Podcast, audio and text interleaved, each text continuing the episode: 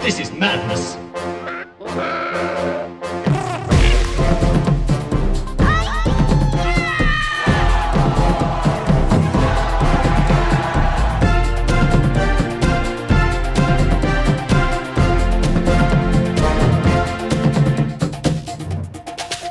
Willkommen zu Star Wars Celebration News. Hallo und herzlich willkommen zur ersten News-Spezialausgabe ganz im Zeichen der Star Wars Celebration 2022 in Anaheim. Ich habe heute das große Vergnügen, euch die neuesten Infos direkt aus Anaheim von der Star Wars Celebration zu präsentieren. Natürlich mache ich das Ganze nicht alleine. An meiner Seite wären einmal die Jenny. Hallo. Außerdem mit dabei das neueste Bucketheads-Mitglied. Hallo Sunny. Hallo. Mit dabei Nico. Hello there. And last but not least, hallo Kevin. Hallo zusammen. Und hallo Daniel, danke, dass du das machst. Das klang gerade fast so, als wärst du in Anaheim. gesagt, ja. du sagst aus Anaheim. Wir sitzen ja alle in unseren kleinen, miefigen Kammern und haben den Anfang der Celebration geguckt und freuen ja. uns Das ist nur vorgegriffen. Wir haben schon ausgemacht, nächstes Jahr Tickets kaufen. Ja. Wir berichten für Bucketheads, Bucketheads TV live aus Anaheim. Mit Daniel. Mit Filmcrew, mit Maske, mit allem. Genau, heute ist nur das Warm-up. Wir üben einfach mal so von zu Hause, wie das so klappt. Und dann zur nächsten Celebration sind wir live vor Ort, interviewen alle Stars und bekommen brandheiße Infos direkt. kriegen ein eigenes Panel auf der Celebration. Sowieso, hallo, wir sind Bucketheads. Ja, es gibt ja die Podcast-Stage, ich weiß nicht, deutsche Podcaster sind da noch nicht so vertreten. Einer muss ja mal den Anfang machen. Einer muss anfangen. Eine kurze Erklärung zu diesem Format. Kevin wird sich in die Produktion zur Folge rund um die Obi-Wan Kenobi-Serie verabschieden. Und deshalb habe ich heute die Ehre, durch diese Sendung zu führen und euch die nächsten Tage zu begleiten. Genau, der Anspruch war so ein bisschen, dass wir auf die Celebration gucken, was kommt da so an Newswertigem, an Interessantem, an Erwähnenswerten, was wir dann für euch zusammenfassen. Und danke Daniel, dass du das übernimmst, weil ich bin jetzt dieses Wochenende sehr mit Obi-Wan Kenobi beschäftigt, also mit der Aufnahme und der Postproduktion und so. Da freue ich mich, dass du und ihr alle zusammen Jenny, Nico, Sunny, dass ihr da seid, um die News aufzubereiten, weil es wäre schade, wenn das flöten geht, weil es ist ja sowieso die Zeit, wo wir jetzt eine neue Newsfolge rausbringen wollten für Mai und da haben wir uns gesagt, dann machen wir das im Zusammenhang mit der Celebration und wir probieren das mal so ein bisschen aus als Reihe, als News-Häppchen-Reihe und dann fangen wir doch mal mit der ersten großen News an, die es gab auf dieser Celebration. Die hatte zu tun mit die ersten großen News des Abends waren rund um die Cassian Andor Serie. Hier wurde unter anderem der Cast vorgestellt. Ein Teil davon kannten wir schon. Wir wussten, Diego Luna wird als Cassian Andor wieder dabei sein. Und auch Genevieve O'Reilly als Mon Mothma. Auch sie hat man schon in den Prequels und Rogue One als Mon Mothma gesehen. Außerdem dabei Stellan Skarsgård als ein Rebellenanführer. Den kennt man unter anderem aus diversen Marvel-Filmen. Dort spielt er einen Wissenschaftler. Außerdem mit dabei Adria Arjona, Denise Guff, Kyle Solar und Fiona Shaw. Alle in nicht näher benannten Rollen. Veröffentlicht wird die Serie schon am 31.08. und wir bekommen sogar gleich zwei Episoden. Außerdem gab es im Anschluss an das große Lucasfilm Showcase Panel direkt einen ersten Teaser-Trailer. Was sind eure Eindrücke? Wer möchte etwas zu diesem tollen Trailer bzw. Teaser sagen? Wo soll ich anfangen? Also der Trailer ist zwei Minuten lang, zeigt sehr viele Schauplätze und Akteurinnen und Akteure, also die Schauplätze. Ich sehe eine industriell geprägte Stadt, die offenbar an einen Hügel gebaut ist und auf diesem Hügel ist eine massive Struktur gepflanzt. Also da können Raumschiffe gebaut werden, gerade die sich im Bau befinden. Vielleicht wird auch was gefördert oder verarbeitet oder so. Das ist nicht so ganz klar. Und vor dieser Stadt, die an diesem Hügel gebaut ist, ist auch ein Schrottplatz zu sehen. Und diese Stadt ist offenbar umkämpft. Also man sieht da einen Mann hektisch rennen und Alarm schlagen und dann fliegen drei LAAT Gunships auf diese Stadt zu und setzen offenbar Soldaten ab, vermutlich imperiale Soldaten kann man aus diesem Kontext irgendwie sehen. Wir sehen später im Trailer Klone, Phase 2 Klone und aber auch imperiale Soldaten in schwarzer Uniform. Sehr cool. Mit so einem General Veers Helm dann auf, kombiniert in schwarzer Uniform. Wir sehen aber auch klassische Stormtrooper in einem anderen Zusammenhang. Aber offenbar fällt das Imperium in diese Stadt ein und eine Gruppe Einheimischer scheint sich gegen diese Invasoren zu verbarrikadieren. Und da spielt auch irgendwie eine Gruppe Uniformierter eine Rolle, die scheinbar auch um diese Stadt kämpft. Also möglicherweise eine lokale Sicherheitstruppe, die sich zusammen mit Einheimischen gegen diese imperiale Invasion stellt. So, das scheint so ein zentraler Schauplatz zu sein und ein zentraler Konflikt. Dann sieht man halt noch ein Dorf oder Flüchtlingscamp in einem Wald man sieht eine Art technisches Labor, das so ganz in weiß gehalten ist. Ich dachte erst an die Kloneinrichtung auf Camino, aber das ist sie nicht. Dieses Labor ist offenbar unter Wasser gebaut. Man sieht nämlich später so eine Wasseroberfläche, wo das Imperium scheinbar so massive Strukturen reingebaut hat, dass man da unter Wasser hinkommt. Und es werden Gänge gezeigt, wo das Wasser runterläuft am Rand entlang. Also das scheint eine Art Unterwasserlabor zu sein, irgendwas Technisches wo möglicherweise die Leute nicht freiwillig arbeiten. Das sind alles Männer, wenn ich das richtig gesehen habe, in weißen Overalls. Und ein wichtiger anderer Schauplatz, den man noch sieht, ist eine gigantische Stadt und das ist offenbar Coruscant. Also Mon Mothma landet da, sitzt offenbar in einem Taxi, besucht dann später eine Gala und sie steht dann auch später im imperialen Senat, der leergefegt ist. Im Hintergrund in diesen Senatskammern ist sonst keine Person. Und das sind so die Schauplätze. Und allein das zeigt mir schon so diese Spannbreite, die diese Serie anscheinend hat. Also die Massivität der Lokalitäten. Und was ich auch super finde, was der Trailer verrät, ist, es gibt dann gegen Ende eine Sequenz oder eine Folge von Sequenzen, wo die Kamera immer hinter einer Person ist. Wie bei einem guten Roman in Kapiteln immer Personen gefolgt wird, wird es möglicherweise in der Serie auch so sein, dass ich bestimmten Personen immer mal wieder folge, aus deren Perspektive mit denen die Geschichte erlebe. Das ist dann erstaunlicherweise nicht war Cassian Endor zu sehen, sondern unter anderem Mon Mothma, eine imperiale Offizierin und ein Sicherheitstyp aus dieser Stadt offenbar. Also diese Perspektiven scheinen sehr variabel zu sein. Und was uns Diego Luna auch vorher erzählt hat, noch bevor dieser Trailer rauskam, das fand ich halt auch interessant. Er hat ja erzählt, der Vanity Fair, dass es nicht der Kässchen ist, den wir aus Rogue One kennen, sondern dass der erstmal dahin kommen muss, dieser Rebellen. Agent zu sein. Also der hatte auch von Fluchterfahrung gesprochen. Und da kann ich mir vorstellen, dass ein Mensch wie Diego Luna, der aus Mexiko kommt, da auch irgendwie so persönlich involviert ist in das Thema Migration und Flucht. Und dass die die Guinevere O'Reilly da reinbringen als Mon Mothma, finde ich spektakulär. Das bringt ja so eine Facette rein in diese Serie.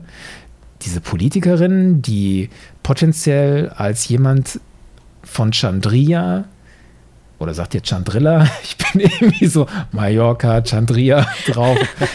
Der geht's ja Sangria, ja. Der geht's ja eigentlich gut. Die muss es ja nicht machen, sich gegen dieses Imperium stellen und dann möglicherweise mit dem Pöbel abgeben und den einfachen Leuten helfen. Und aus ihrer privilegierten Position scheint ihr das ja trotzdem zu machen, so wie wir sie kennen. Und das finde ich ganz stark. Auch wie wir das sehen im Trailer. Die geht auf diese Gala hat so ein Lächeln drauf und dieses Lächeln friert immer mehr ein und sinkt dann immer weiter so runter. Und dazu sagt sie, ich werde jetzt ständig beobachtet. Also diese Spannung, unter der die da steht, in dieser Übergangszeit, wo das Imperium offenbar immer mehr zum Imperium wird und das wird, was wir dann kennen in Episode 4, 5, 6 und in anderen Zusammenhängen diese Frau da mittendrin und die dann offenbar einen Weg findet, auch zu Cassian Endor und den vielleicht anleitet zum Rebellenagenten, das kann nur gut werden. Also ich bin total überrascht, wie gut mir das gefällt. Kein Wunder nach diesem Trailer. Damals bei der Ankündigung von Cassian Endor war meine erste Frage, was wollen Sie uns denn erzählen? Wir wissen, wie sein Leben endet in Rogue One, aber jetzt hier habe ich das Gefühl, wir sehen, wie du schon gesagt hast, verschiedene Perspektiven, verschiedene Bevölkerungsgruppen und wie dieser eiserne Griff des Imperiums alle Völker der Galaxis mehr und mehr umschließt und was diese Leute dann wahrscheinlich dazu treibt, die Rebellenallianz zu gründen und sich gemeinsam gegen diesen übermächtigen Feind zu vereinen, Das war schon sehr beeindruckend und vor allem auch die ganze Optik. Ich bin ja ein großer Fan von Filmproduktionen und ich habe hier auch in den News-Sendungen auch schon mal erzählt, dass die Endor-Serie im Vergleich zu den anderen aktuellen Disney Plus-Serien nicht im Volume entstanden ist, sondern viel mit realen Sets gedreht wurde. Und ich finde, der, der Look sticht sofort richtig äh, ins Auge. Es sieht irgendwie aus wie Rogue One als Serienumsetzung. Es sieht unglaublich hochwertig aus und ich habe jetzt gar nicht mehr so die Angst, die ich teilweise hatte, wenn man andere, ich sage jetzt mal Marvel-Produktionen sich anschaut, wo man schon mit schwankenden Effekten manchmal rechnen muss, einfach mit der ganzen Fülle an Serien, die da nacheinander rauskommen.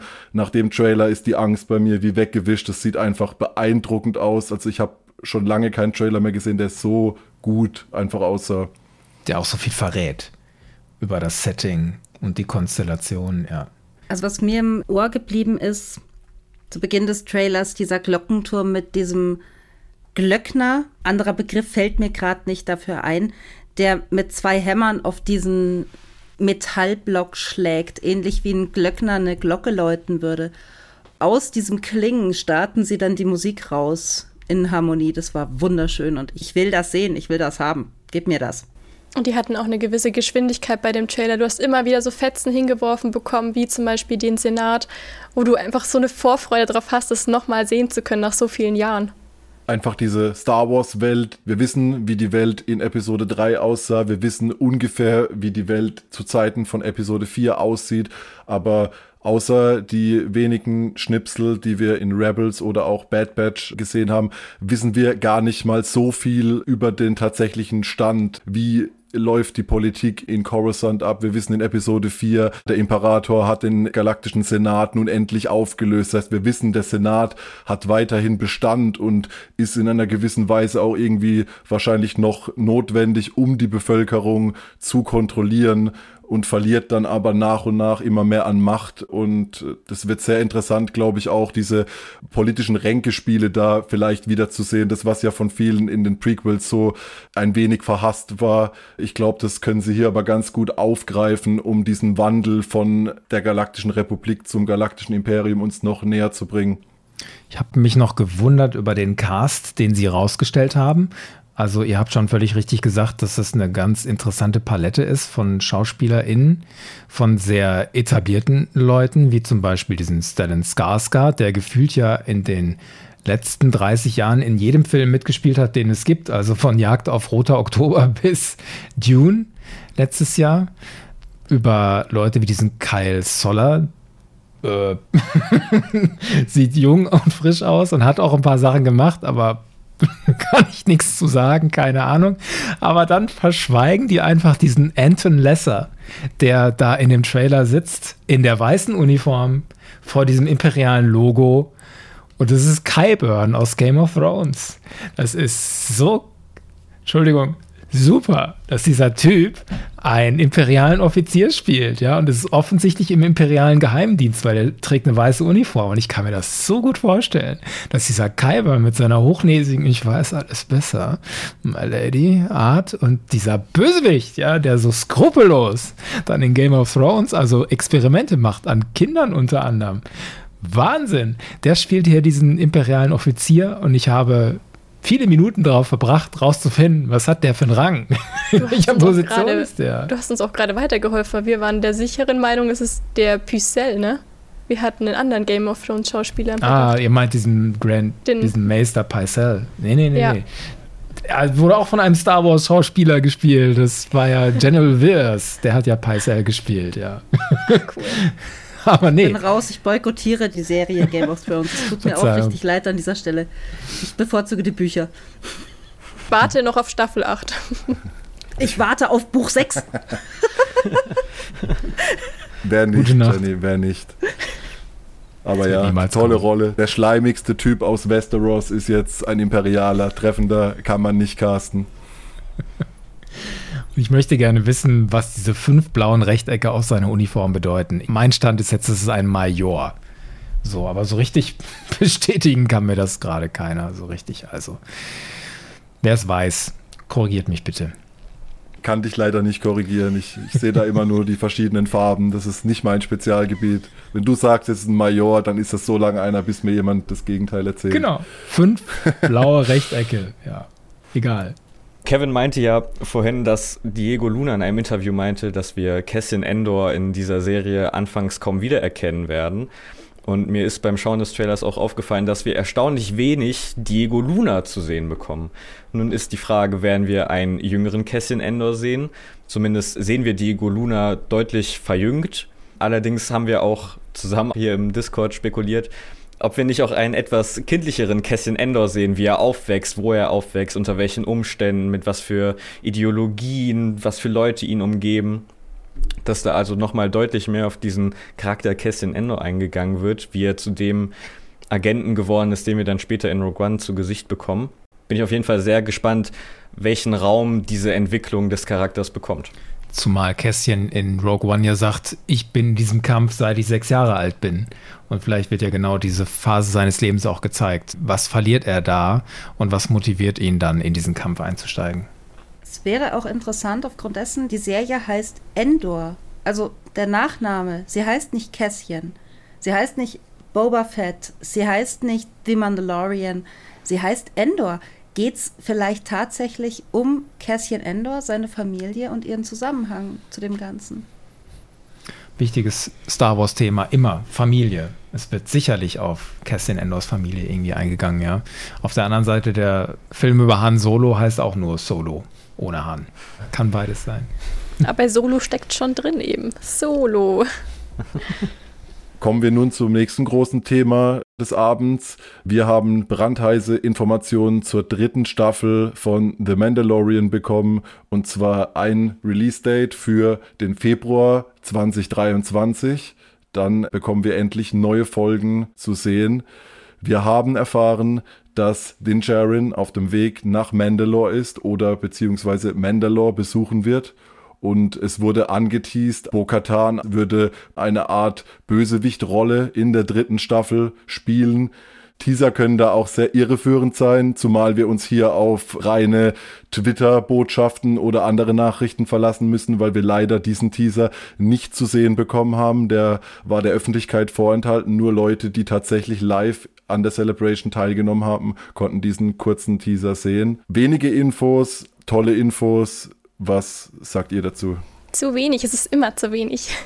Ich finde, man muss das auch mal ansprechen. Der Umstand, dass es ursprünglich hieß, es gibt dieses Panel, dieses Startpanel, wo der große Showcase gezeigt wird zu den großen Serien mit den großen VertreterInnen dieser Serien auf der Bühne inklusive dann später auch noch überraschenderweise John Williams kam noch auf die Bühne, hat das erste Mal das Kenobi-Thema vorgespielt und dann kam noch Harrison Ford und hat John Williams zum 90. Geburtstag gratuliert und dann haben sie noch Indiana Jones angekündigt, wann das nächstes Jahr im Sommer erscheint und so.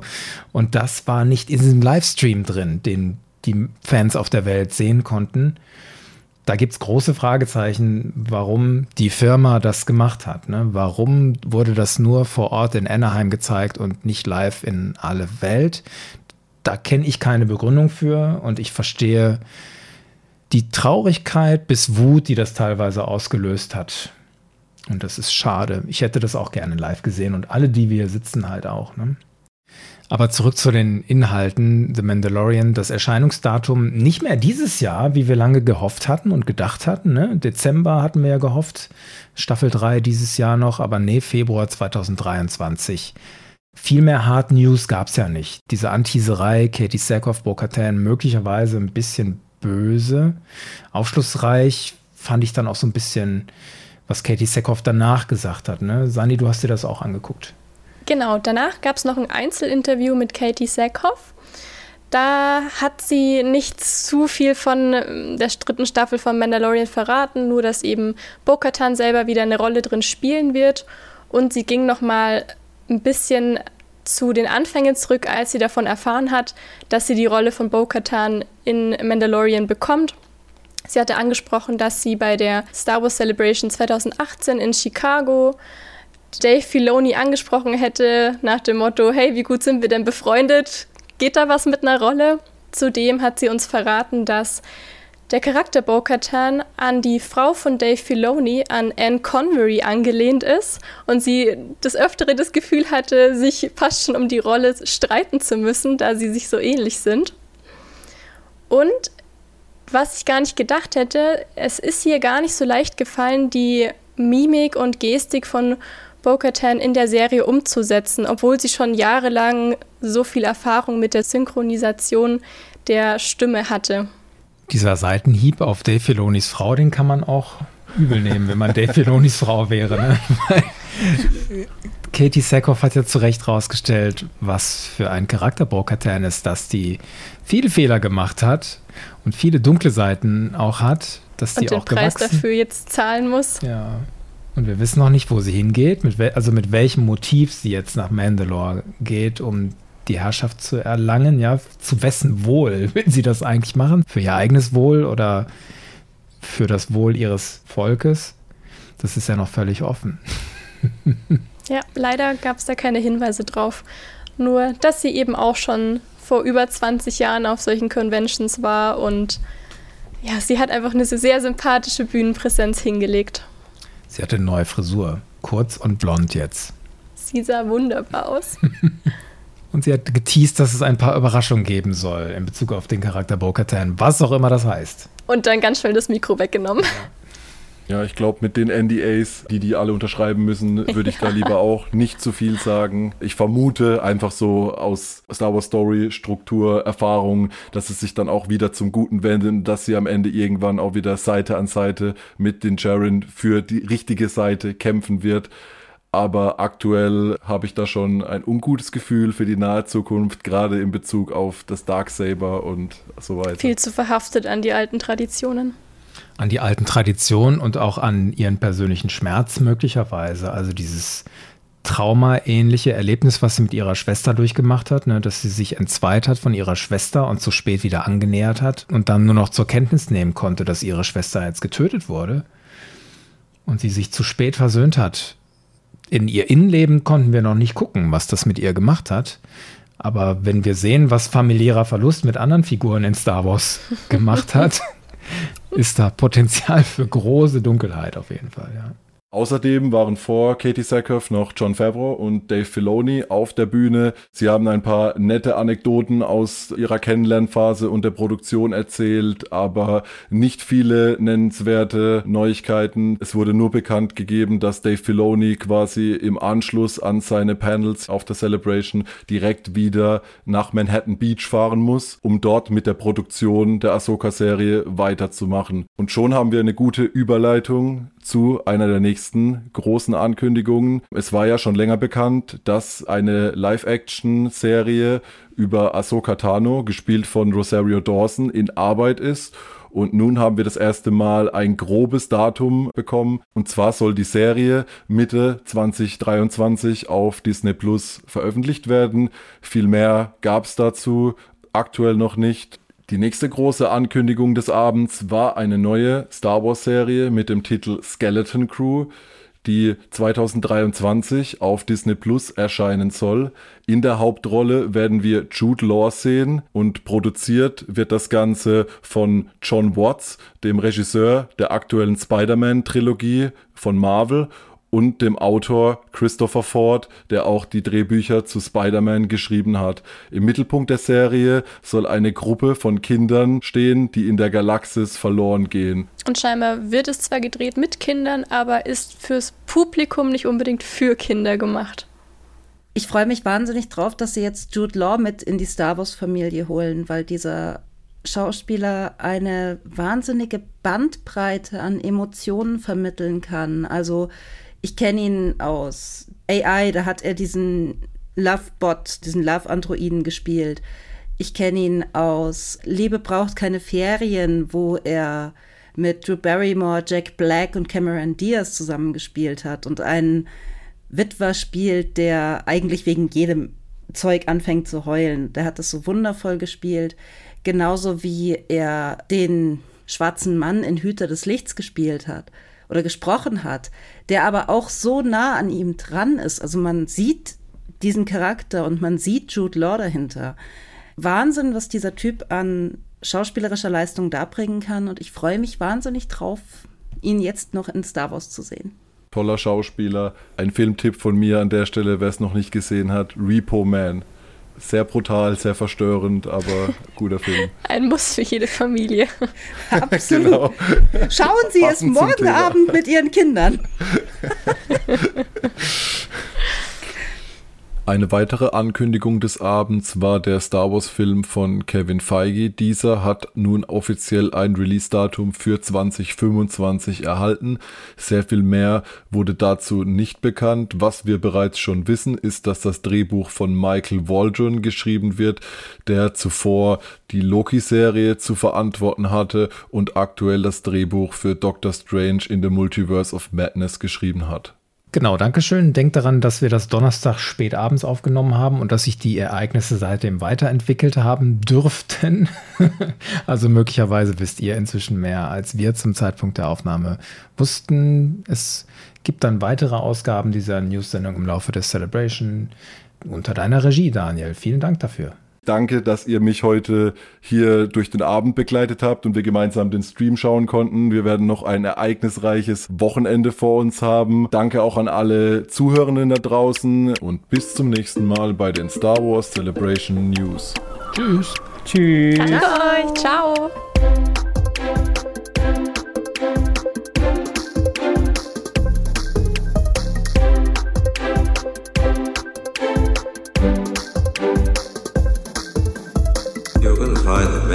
Truths we cling to depend greatly on our own point of view.